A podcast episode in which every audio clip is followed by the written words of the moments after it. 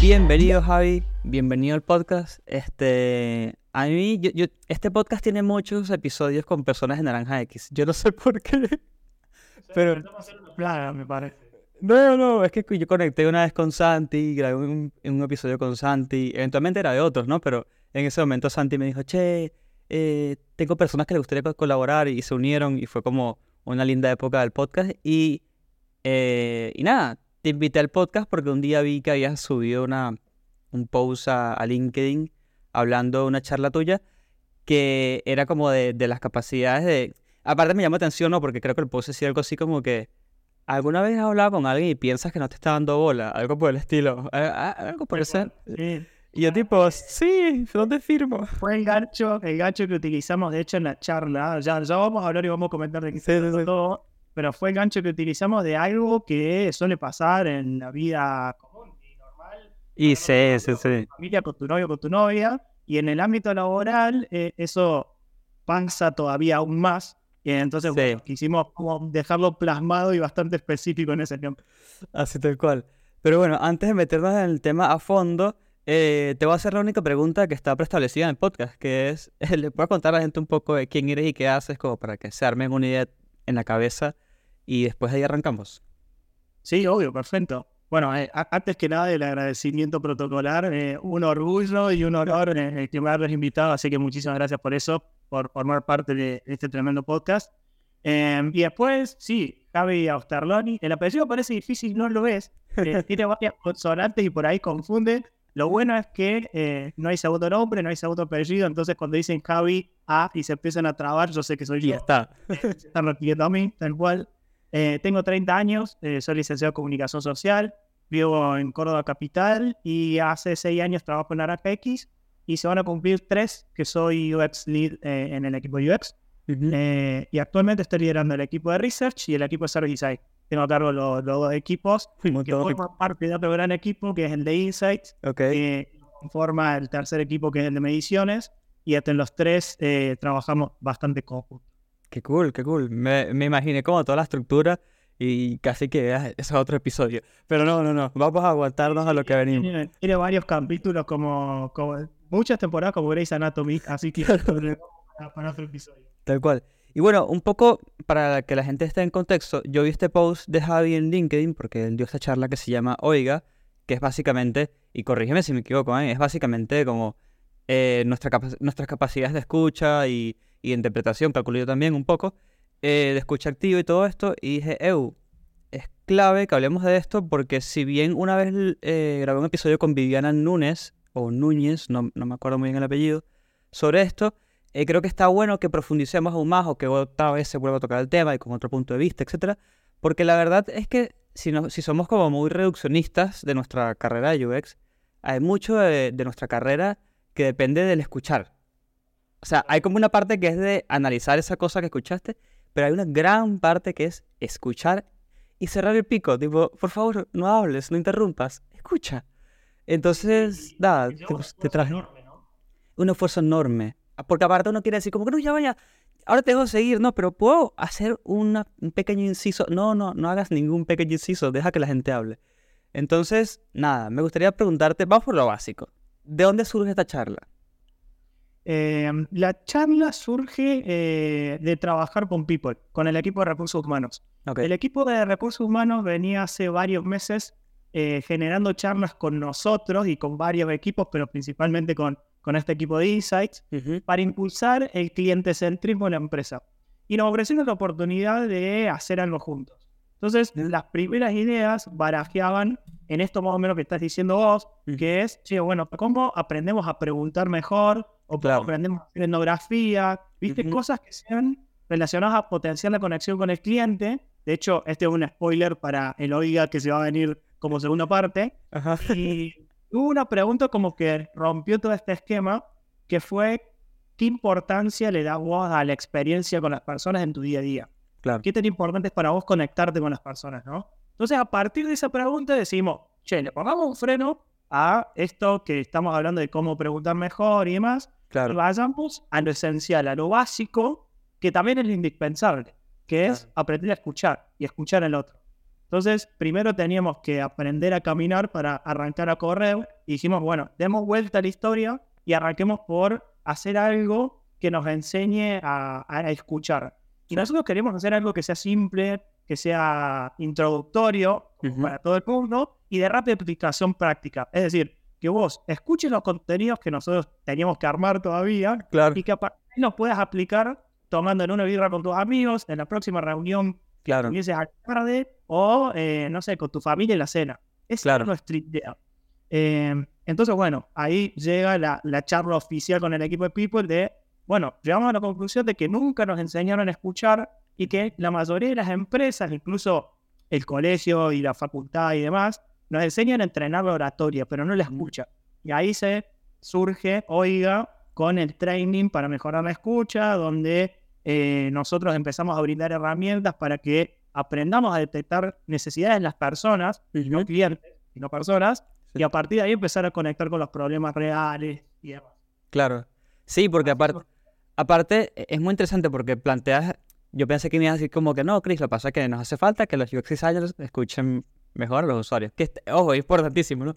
Pero que vengas con toda esta parte de, de- del día a día personal, después en la office, en, la- en, la- en las reuniones que uno tiene, y las remotas específicamente, ¿no? Porque uno que está de remoto, de repente estás en una call y ya cuando la call tiene como tres segundos aburridos, abres una pestaña, pero en dos minutos y te vas y navegas al infinito de internet. Este, y entonces yo calculo que por ahí también un poco eh, ayuda, ¿no? A la dinámica del equipo. Sí, sí, sí, totalmente. Y cuando nosotros eh, empezamos a, a ver qué charlas podíamos dar, justamente uno de los principales desafíos era lograr captar la atención. Porque teníamos un público, tenemos públicos tan diversos en la compañía, Claro, eh, no sé, a vos te pasaba de, ¿qué le voy a enseñar a una persona a empatizar por medio de la escucha? claro. Tener una sucursal que todo el tiempo está escuchando los problemas con el cliente. Y del otro lado teníamos, o estábamos nosotros, Sí. o alguien de IT, en donde por medio de sus eh, capacidades genera productos que son para los clientes, pero que no interactúan todo el tiempo con el cliente. O áreas que, no sé, su cliente es un proveedor, o que su cliente eh, termina siendo ot- otra persona de otra área. Entonces, nosotros también hicimos un trabajo interno para ver qué contenido queríamos crear y compartir. eh, y lo hicimos por medio, de hecho, el de escuchando a nuestros equipos. O sea, a los Sí. tres equipos de medición, a- a- al equipo de medición, al equipo de research y al equipo de service design. Y tuvimos que hacer un workshop, lo bajamos en un taller, para Ajá. que veamos entre todos, che, bueno, qué contenido queremos salir a contar, con qué mensaje, bajo qué objetivo, cómo lo vamos a transmitir. Y fue un laburo que nos llevó un mes y medio de preparar todas las charlas. Eh, entonces fue pensarlo con sentido y, y sin dejar nada al azar. Claro. Y UX hacia adentro, que siempre es más difícil, ¿no? Porque Sí, sí, que casa de herrero, cuchillo de palo, eh, sacamos productos increíbles y de repente, bueno, ¿y cómo arreglamos esto hacia adentro? Ah, complicadísimo. Exactamente. Sí, sí. Y, y, y el- la, la premisa principal, al menos que, que manejábamos los tres líderes dentro de, del equipo de Insight para llevar adelante esto, era escuchar para aprender. O sea, nos Claro. enfoquemos eh, en ver algo nuevo, eh, exploremos y nos pongamos en, en esta situación de eh, oradores que están enseñando ciertas cosas en las cuales nosotros nos consideramos expertos y así todos tenemos que seguir mejorando nosotros mismos. Tal cual, tal cual. Y en esta investigación que hicieron, eh, escuchando a las otras personas, ¿qué, qué, qué, qué fue así como las, no sé si te voy a decir tres o dos, o dos, o qué, qué fue la, la falla más común que consiguieron? Tipo, ah, la gente tiende a fallar por este motivo, o no sé, como que consiguieron un, un algo que unía, hacía como un, a- como una común, una, una tendencia. Es- Está buena la pregunta. Eh, sí. El, el principal motivo tiene que ver con que las personas nos queremos sentir importantes y nos queremos sentir apreciadas y nos queremos sentir vistas. Y la forma de eso es justamente hablando y hablando por encima del otro y no dejando al otro que termine su idea y esperar nuestro turno para hablar y ni siquiera haber escuchado lo que dijo el otro todo eso se resume en, che, yo me quiero sentir visto, me quiero sentir importante, Claro. eh, y, y lo alcanzamos a ver en, en las distintas charlas que nos llevamos. Una de las charlas hablaba de, eh, que fue en la que dio el equipo de research, que hablaba de las suposiciones, por ejemplo. que Ok. después si querés profundizamos. Pero cómo suponer a vos te puede afectar en un nivel personal y en un nivel laboral, o sea, en los dos, ¿no? en, en ambos planos. Pero eh, en los dos planos tienes costos distintos eso. Claro. En laboral podés tener riesgos de llevar un proyecto por un camino equivocado y generar una mala experiencia potencial en algún producto. Y en lo personal te puede costar una relación. Claro. No fuiste a eh, consultar, a preguntar, a observar y te quedaste solamente con una creencia tuya propia que ni siquiera fue validada ni cuestionada. Entonces, lo principal que a nosotros eh, nos llamó la atención fue esto. Todo el tiempo estamos buscando eh, sentirnos vistos, sentirnos importantes, que por eso nos gusta tanto que nos, preste, que nos presten atención. Claro. A su vez, hay pocas personas que pueden poner eso en juego, eh, porque lo que debería suceder es que sea una, una vía de, de- de doble camino, es decir, que ambos Claro. se vean beneficiados. Y, y eso pasa poco, y la verdad que hay muchas personas que tienden a suponer, a no preguntar, a dar todo por sentado, en lugar de cambiarlo por no juzgar, no interrumpir, eh, intentar conectar con el otro, prestar más atención. Son como un montón de, de desafíos permanentes que te lleva a la escucha, que la verdad es un trabajo de introspección súper profundo, en donde te tenés que poner en, en- en eso, en, en aprendiz, eh, en principiante, Sí. y, y tratar de, por ejemplo, de apreciar en lugar de estar evaluando, ¿viste? O midiendo al otro, en observar en lugar de juzgar. eh, y probablemente al- algo súper interesante también es reconocer o premiar en vez de, de estar eh, alabando. Hay algo con el tema del reconocimiento también que se da en la dinámica de la escucha y de la Sí. que, que es súper interesante y lo hacemos muy poco. Generalmente, viste, que es algo que, que se habla mucho en el mundo de UX, el feedback negativo se marca mucho, pero todo lo demás eh, nadie te lo reconoce, nadie te lo marca y son muchas más buenas que malas las que hacemos, Total. eh, a pesar de que nos fijemos en las manos. Totalmente. Este, y, y también, y la escucha, siento que también, bueno, como todo en la vida, yo, hay como dos espectros, ¿no? La persona que te quiere interrumpir un montón porque. Y puede tener buena data incluso, ¿eh? Puede tener tipo, muchas cosas buenas para aportar. Y también está la otra persona, ¿no? Que puede estar cinco horas hablando y nunca te va a decir nada, tipo, no, no te va a interrumpir, no te. Nada, terminas, le preguntas, ¿tienes una pregunta? No. y, y como que ya, ¿no? Como otro reto completamente diferente. Tremendo, Hay, hay muchas veces que se dan estos monólogos, como decimos, Claro. Y, y, mm, algo que, que también se dio mucho en el mundo empresarial era este tema de eh, cuando tenés reuniones que, que suelen ser mano a mano y viste hay muchas cosas que te distraen en el, en el ambiente al ser remoto, Claro. eh, nosotros tendemos como un acto reflejo a repetir automáticamente lo que dijo el otro. Sí. Eso eh, no es eh, tener un arte de la escucha o estar con la escucha activa. Eso es, che, bueno, fantástico, Chris, tenemos muy buena memoria, tu oído funciona bien, pero no, no me estás escuchando realmente. Exactamente. Escuchar va a un nivel más profundo en donde uno intenta entender el significado detrás de las palabras que dice alguien. Y eso Claro. es lo que se denomina el arte de la escucha, lo que nosotros intentamos promover con este entrenamiento. Pero para que suceda eso, eh, uno tiene que crear un ambiente o un entorno que sea de confianza, que sea seguro, Eso sí, para claro. que otra persona se siente escuchada. Y probablemente la, la palabra clave está en, en este verbo sentir, que tiene una connotación emocional, en donde, como todos buscamos sentirnos importantes y apreciados, el hacernos sentir al otro, eh, hacernos sentir al otro de, de esa forma, es lo más beneficioso que puede, que puede haber en una conversación. Total. Y ahí es donde ese dinamismo de la charla Mm. a vos te lleva a aprender mucho del otro.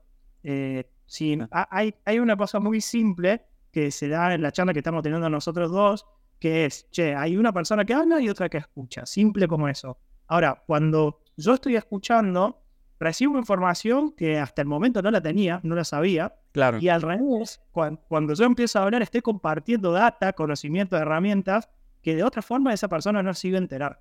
Tal cual. Entonces, ¿de qué sirve guardarme ciertas cosas si no comparto los aprendizajes? Y del otro lado es, ¿por qué estoy tan ansioso de querer hablar sobre un tema que ni siquiera estoy prestando atención solamente para decir lo que a mí me interesa decir? Claro. Bueno, ese es otro tema, ¿no? Que no sé si será la, el- la versión 2 de Oiga, ¿no? Tipo, que es más como escúchame, que, que bueno, ¿cómo le cuento a la gente lo que le quiero contar? Es como otra historia, eh, que es súper interesante también. Pero Sí, sí. escuchándote, eh, tengo como, como varias preguntas. Por ejemplo, me pongo mucho. Es que, eh, ya lo he hecho varias veces en podcast, tipo, esta es la peor técnica de research, pero yo me pongo a imaginar escenarios de personas que escuchan este episodio y se hacen preguntas, y a partir de ahí hago preguntas. Es como todo muy autorreferencial, es horrible, pero funciona aparentemente. Este, Está probado. hasta, está probado porque las métricas lo validan, chicos, no porque yo diga. Este, mm, una persona escucha este podcast y dice, ah, ok, sí, es mu- es súper importante escuchar. Y yo creo que la siguiente pregunta es y- decir, ¿y cómo sé si estoy escuchando bien? O sea, ¿cómo, cómo sé si estoy escuchando mejor que lo que escuchaba ayer, ¿no? Como, ¿hay alguna forma de saber si, está siendo, si estoy siendo más efectivo, digamos? Eh, está, está buenísima la pregunta. Eh, primero, eh, hay algo clave que es, como también como buenos UXer, es hacer un diagnóstico y saber dónde estoy parado. Un buen diagnóstico es el 50% de la cura, entonces para mejorar las habilidades tengo que saber primero dónde estoy parado. Y es reconocer y aceptar que quizás yo no tengo buenos momentos de escucha y hay distintos niveles de escucha. En este ejemplo que nosotros estábamos dando recién de viste, estás esperando todo el tiempo a que alguien termine para hablar o ni siquiera estás presente y da una respuesta cualquiera y demás, son distintos niveles de escucha. Vos tenés una escucha superficial en donde no estás presente y provocás en el otro que una persona se siente ignorada. Claro. Eh, tipo, estamos hablando y ni siquiera te miro, no te presto atención, eh, no te comparto a nivel eh, verbal eh, absolutamente nada. De hecho, eh, cuando nosotros lo hacemos remoto y, y yo directamente me giro, miro para otro lado de la cámara, a vos te va a cambiar mi percepción totalmente Claro. y voy a empezar a interpretar de, de otra forma. Entonces, esa escucha, la primera, es superficial. Che, no estás presente y haces que el otro se siente ignorado, no lo estás teniendo en cuenta. El segundo es escuchar para responder. Lo que estábamos hablando antes, que eso pasa mucho cuando nosotros queremos vender nuestras propias ideas, que estás en piloto automático. Ha- Haces que el otro no se sienta escuchado, no es que lo ignorás porque hay cierto diálogo de por medio, pero vos estás en piloto automático, en donde lo importante es lo que tenés vos para decir y no el otro. Sí. Y el tercer punto, o en un tercer nivel, está la escucha empática, donde se pone en juego el estar presente y hacer sentir al otro escuchado, que eh, la empatía es lo que buscamos todos. Ahora, hago una aclaración acá y hablo, y hago un paréntesis con la empatía, y es que eh, no es que soy, em- soy más empático, soy menos empático.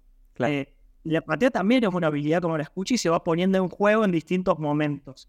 Entonces, eh, esa habilidad a nosotros nos tiene que ayudar a generar un nivel de escucha efectiva más profundo. ¿En qué sentido? Cuando yo empiezo a ponerme en el lugar del otro y a interpretar desde su punto de vista, su realidad, eh, le realizo preguntas abiertas que no están inducidas ni sesgadas, Claro. intento imponer mi mirada, eso es empezar a mejorar la escucha y hacerlo por medio de, de la empatía. Y ahí es cuando eh, a uno le implica un esfuerzo eh, en comprender al otro. Sí. Sí, no, no, es, es difícil porque no es, no es tipo matemática. Tipo, a ver, aprendí a sumar. 2 más 2, 4. Aprendí matemática. No, no, qué, qué complicado igual, ¿no? Pero bueno, 2 más 2, 4. Este, este, esto es como una habilidad tan blanda que es difícil de medir, digamos, en un papel, ¿no? Entonces es complicado como saber, che, ¿será que estoy mejorando o no estoy mejorando? Este, pero también, Ahí, Chris, perdón, la, la efectividad en la comunicación depende más del que escucha que del que habla. totalmente. Y, y- y eso, por eso, viste, hay muchas técnicas en parafrasear, en volver a decir, che, me estoy explicando bien, Ajá, que te lo cuento de otra forma. Todas esas son herramientas que sirven, pero también lo importante saber es cuál es la mejor forma de comunicarte con el otro. Y quizás, Claro. como decimos, che, eh, como vos me preguntabas recién, ¿cómo me doy cuenta si puedo ir mejorando o no? Lo primero es aceptar o saber dónde estoy y hacer este diagnóstico que charlamos recién. claro. Eh, y el segundo punto a, a tener en cuenta es ir marcando un historial propio, a- hablando de, de- de medir para saber si vamos avanzando, si vamos progresando, es marcar un historial propio de los cambios de comportamiento nuestros. Claro. Por ejemplo, si, no sé, si estoy con el chat cada vez que conversamos nosotros, Claro. y si dejo música de fondo, em, no sé, si voy tomando nota de lo que me vas diciendo, Claro. todos esos son pequeñas marcas que nosotros podamos ir eh, viendo e, en, nuestro propio historial de cambio de comportamiento y ver qué tanto mejora. Es ir probando también porque no hay una fórmula o una receta mágica para. Olvídate. Eh, y, a, y, a, partir de ahí uno eh, tiene que ver qué, qué, es lo que mejor le funciona al otro. Y por eso también eh, va a haber personas con las que lo logremos de una manera mucho más efectiva y con otras no, porque por ahí capaz a vos te funciona que tengamos reuniones de 15 minutos por tiempo Exacto. en donde llevemos una agenda predefinida y capaz hay otros que necesitas la hora porque durante los primeros 15 se habla de la vida, después sigamos con tapones de punta y al último terminamos charlando de la vida también. Sí, sí. Es la forma de conectar con esa persona. Tal cual, tal cual.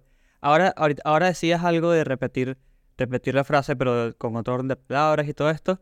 Y, y básicamente llegamos como al lado un poco más técnico, donde también el escuchar es clave, porque de hecho eh, hice un post que no he publicado y estaba leyendo un poco sobre esto, de, de, de, que, bueno, que las pruebas que uno hace tienen un montón de factores como para que salgan mal. Uno de esos factores, eh, y las entrevistas, uno de esos factores es que la persona que está observador o observadora no tiene una capacidad todavía como muy alta de, de escuchar y de reconocer patrones y de reconocer cosas.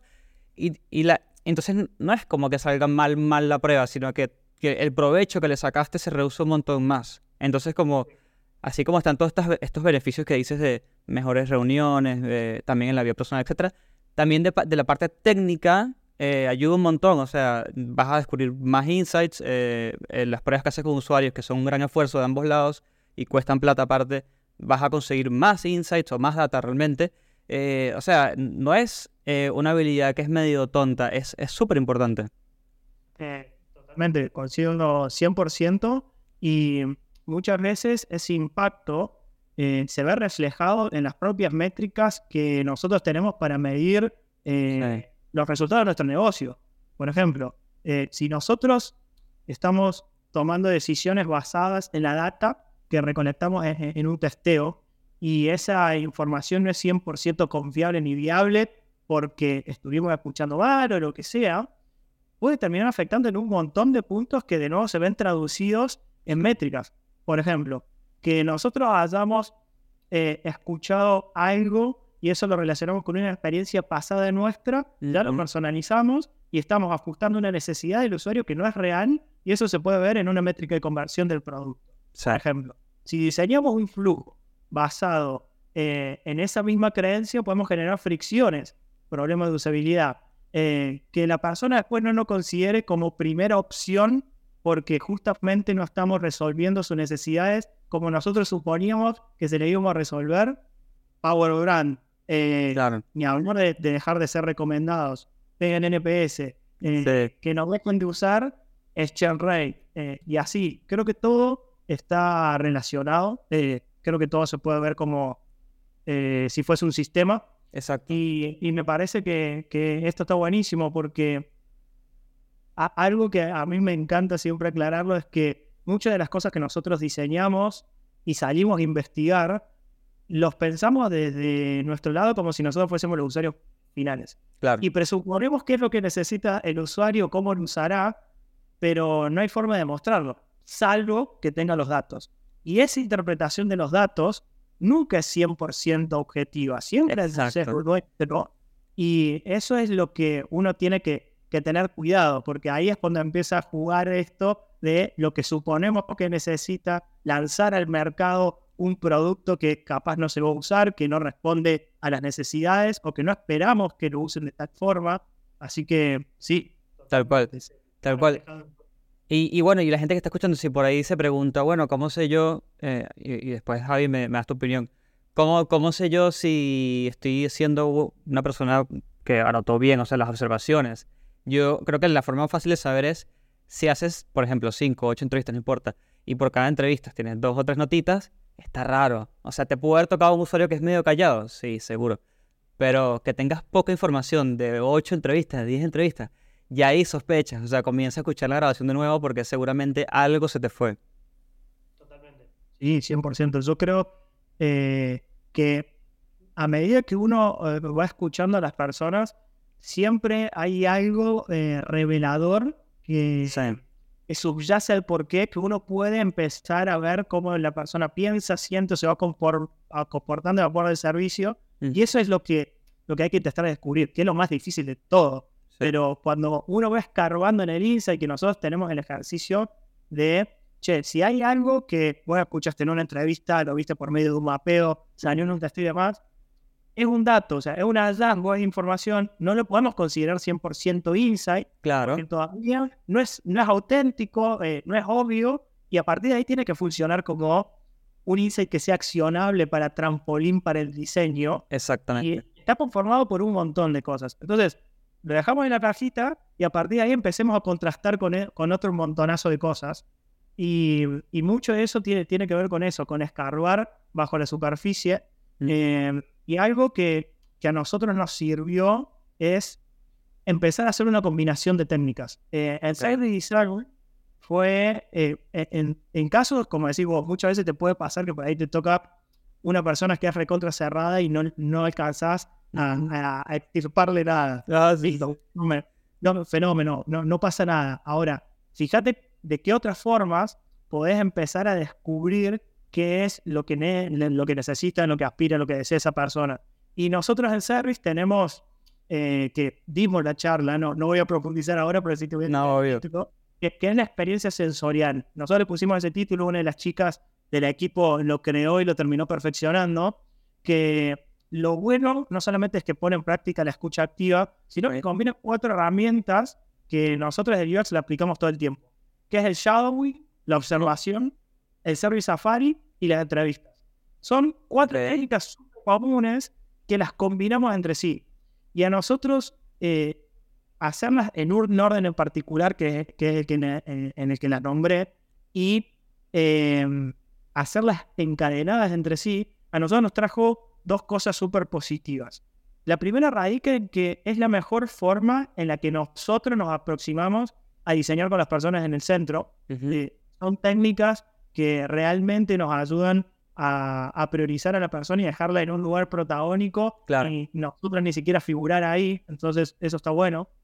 Y el segundo punto es que casi todas estas técnicas ponen al contexto en el mismo nivel de importancia que las necesidades, el objetivo, el comportamiento, etc. Claro, claro. Y, y- y eso está súper bueno, porque a nosotros nos llevó a que empecemos a entender la experiencia por medio de los modelos mentales y el contexto real donde se, se desarrolla. Y un ejemplo claro, y, y ya con esto cierro la idea, fue cuando nosotros tuvimos que, que salir a investigar cómo vendíamos los seguros en las sucursales. Y ah, justo habíamos visto eh, una charla de Tanilao Backrach, que es un biólogo molecular argentino que es un crack, él utiliza la neurociencia para aplicar determinados comportamientos y demás. Y algo súper piola que, que es lo que él cuenta es cómo se sienten las personas, varía de acuerdo al contexto. Claro, obvio. Sí. Y nosotros lo- lo empezamos a ver en este mapeo de experiencia de las sucursales. Entonces, estábamos analizando cómo se vendían los seguros. Y cómo las personas, los colaboradores de las sucursales se sentían cuando vendían los seguros, estaba influido por tres cosas. Por el contexto, por sus experiencias pasadas y por las emociones que sentían en ese momento. El contexto se explicaba en, che, no da lo mismo vender un seguro en una semana de cobranza, es decir, cuando estamos cobrando resumen de cuenta y es todo un caos, que en una semana que no es de cobranza, que es a fin de mes, que la Claro. ganancia es menor y que probablemente no estorbas en el objetivo de la gente. La experiencia pasada jugaba un rol súper importante porque la persona decía, che, voy a vender este seguro y no este otro porque con este me fue mejor y, eh, no sé, en cobranza yo sé que este vende más que este otro. Claro. Y por último, las emociones, a nosotros nos, nos ayudaba a saber eh, realmente cómo iban sus pensamientos y qué grado de intensidad se manejaban con esas emociones. Si no llego a mis objetivos eh, de venta con estos seguros, no, no sé, no voy a poder pagar las cuentas de mi casa y voy a pelear con mi novio, con mi novio, y así. Y de esa forma pudimos arrancar a ver cómo podíamos mejorar el sistema de, de puntos y ponderaciones que tenía la venta de seguro en sucursales. Claro. Seguro zarpado, pero teníamos que ver y entender bien el contexto. No, inmenso, seguro. Este, aparte, ya va, dijiste el término eh, Service Safari que no conozco. Y cuando yo no conozco algo, me encanta porque es como, "Ew, ¿qué es esto? No sé si me puedes explicar rapidito. Sí, sí. El Service Safari es una técnica que nosotros utilizamos para experimentar en el mundo real un producto o un servicio como si nosotros fuésemos un usuario propio. Entonces, nos, eh, se hace un trabajo previo de eh, bajar todas las hipótesis y suposiciones que nosotros tenemos previo en ese momento eh, para, que, para no ir sesgado. Se hace la vivencia como si nosotros fuésemos una persona, es decir, no es hacernos pasar por alguien ni nosotros como usuario, Ok. sino crearnos un perfil de, de, de- de arquetipo y a partir de ahí vivir la experiencia como si fuésemos ese usuario. Entonces, eso nos ayuda a tener de primera mano cómo se siente la experiencia, cuáles son los problemas y demás, y a partir de ahí lo podemos hacer pensándolo bajo un mindset de, de un usuario real, que ahí lo solemos trabajar mucho con research por, eh, por los segmentos de perfiles que tenemos. Claro, claro, claro, claro. Me encanta porque me encanta como de un tema que es escuchar, ¿no? Y que la gente por ahí dice, ah, te va a escuchar, yo soy UXer. Y, y es súper importante cómo hemos tocado tantos temas, ¿no? Tipo la parte personal, la parte de interacción en el laburo, la parte técnica y todo esto ahora de Service Safari y todo lo que estás contando. Es clave eh, y yo creo que es una habilidad que, primero, primero que todo, es difícil de explicarla. Segundo, es difícil de aprenderla y es difícil de, de como, tipo, de enseñarla también, ¿no? Creo que es aún más difícil, tipo, hay, hay cosas que son dificilísimas de enseñar. Y yo creo que esta es una de esas. Eh, no sé si por ahí ya con, con el taller que diste tienes como más experiencia, pero yo, yo me pongo a pensar y digo, ¿cómo enseñaría esto? Y es dificilísimo. No, no, e- eso sin duda fue, fue lo más difícil. De hecho, en la última semana que tuvimos ahora, eh, fue recolección del feedback de esta primera versión de Oiga. Sí, Y sin duda es, es- es lo más complejo, claro. porque cada uno tiene su propio librito y hay cosas que, que, no, que, no, que no funcionan para todos. Sí, creo que em, la, la manera de llevarlo adelante es visibilizarlo y, y llevarlo a la práctica. Eh, no, hay, no hay otra forma de, eh, de poder mejorarlo realmente, porque la, la forma de, de interpretar o la forma de percibir las cosas se logran poniéndolas en juego, justamente, y, y eso fue lo, lo que, lo que quisimos resaltar mucho en, en- este programa. Eh, y la idea principal, como te contaba, era aplicarlo en el asado con tus amigos de esta noche. Claro. La idea es, es- es- es esa. Tal cual. Eh, y sí, sí, sin duda es, es lo más difícil. Eh, me acuerdo que nosotros lo explicamos, eh, eh, el equipo de UX es un equipo muy cinéfilo y muy seriéfilo. Y, y la mejor forma de poder explicar esto para nosotros fue con un capítulo de Los Simpsons. Lo bueno No, buenísimo. es que, es que se aplica, eh, es que tiene capítulos que aplican para, para la vida misma y esta no fue la excepción. Y hay un capítulo en las últimas temporadas que se llama La mandíbula bien cerrada, donde Ok. primero se quiebra la mandíbula y a partir de ese accidente el tipo aprende a escuchar a los demás. No, está Y- buenísimo. Y, la- y, y a partir de, de eso vos te das cuenta cómo se empieza a interesar por su familia, le preguntas cómo le fue en el día, cómo se siente, cuáles son sus Claro, que comenzó a escuchar, tipo, lo que nunca hizo lo comenzó a hacer. Exactamente, y es un fantástico resumen de cómo somos los seres humanos Sí. con la escucha. Realmente es así. Eh. Entonces el mensaje que nosotros queríamos dar es, che, la buena noticia es que no hace falta que nadie nos quiebre la mandíbula para practicar la escucha activa, Claro. porque e- es una habilidad que, que es muy difícil de, de- de poder enseñarla, pero se puede hacer. Y la mejor forma de hacerlo es realmente conteniéndose y, y- siendo humilde en dejar que, que el otro sea la persona importante en la conversación. Tal cual, tal cual. Y bueno, y, y la gente que está escuchando, si no se han dado cuenta, a partir de la escucha, eh, es que uno puede escribir Jobs to Beyond, es que uno puede escribir eh, User Stories, es que uno puede escribir este, parte del User Journey, ponele, porque parte de observación, pero mucho también se escucha, ver qué está pasando. Es clave, entonces no, no, no, no disminuyan este tema, es súper importante, aunque, aunque no se detecte a primera capa, pero es mega importante. Sí, sí, sí, sí, 100%. Es, eh, es algo sencillo de entender, pero no es fácil de hacer. Exacto. Eh, eh, eh, esa palabra, creo que esa frase se le puede quedar grabada. Eh, y la verdad es, es algo que, que uno si lo pone en práctica nota los resultados al toque. Total. Eh, total. porque se genera un interés genuino del otro lado que, que solamente lo, lo ganás con la escucha. Tal, tal, tal cual. Y Javi, así como para cerrar el episodio, eh, alguien escuchó este podcast, le encantó, perfecto, está súper de acuerdo. Eh, ¿qué, puede, ¿Qué puede hacer mañana? Tipo, ejercicio 1, mañana haz esto. ¿Qué, qué, una sola acción, ¿qué podría hacer? Eh, para mí, la, la más importante de, sería lograr estar presente y cómo se logra eh, estar presente en, en, cierto punto es eh, prestando atención que esto lleva un trabajo y el ejercicio que se puede hacer es no dejar de mirar a la persona o mirarla a los ojos y, y a partir de ahí ir repitiendo lo que va diciendo en, en, nuestra cabeza como para no perderse el hilo de lo que está diciendo. Eh, esa creo que es una buena forma de poder estar presente. Y lo segundo creo que es preguntar.